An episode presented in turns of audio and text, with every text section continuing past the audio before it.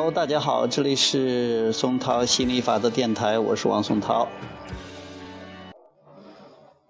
想要永远快乐，会不会太自私了呢？杰尔问道。有人说，一个人想要永远快乐，这是一种非常自私的想法，仿佛追求快乐是不对的。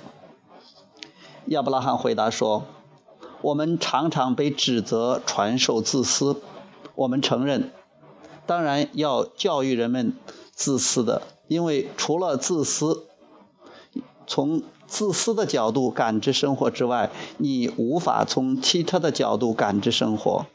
自私是对自我的感觉，它是你对自我所持有的印象。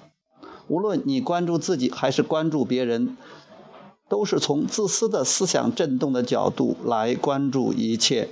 无论你感受到什么。都是你的吸引力焦点。因此，如果从自私的角度出发，将注意力集中在感觉良好的事物上，那么你的吸引力焦点也正是感觉良好的事物。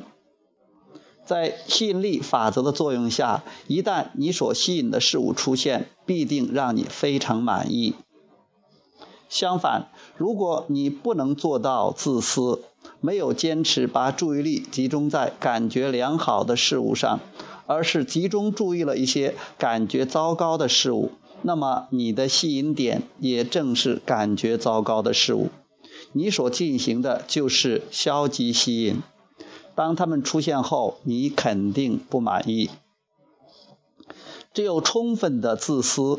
关心自己的感受，才能建立起你与内心世界的真正联系。此外，别无选择。每个人都是自私的，再无其他的方式。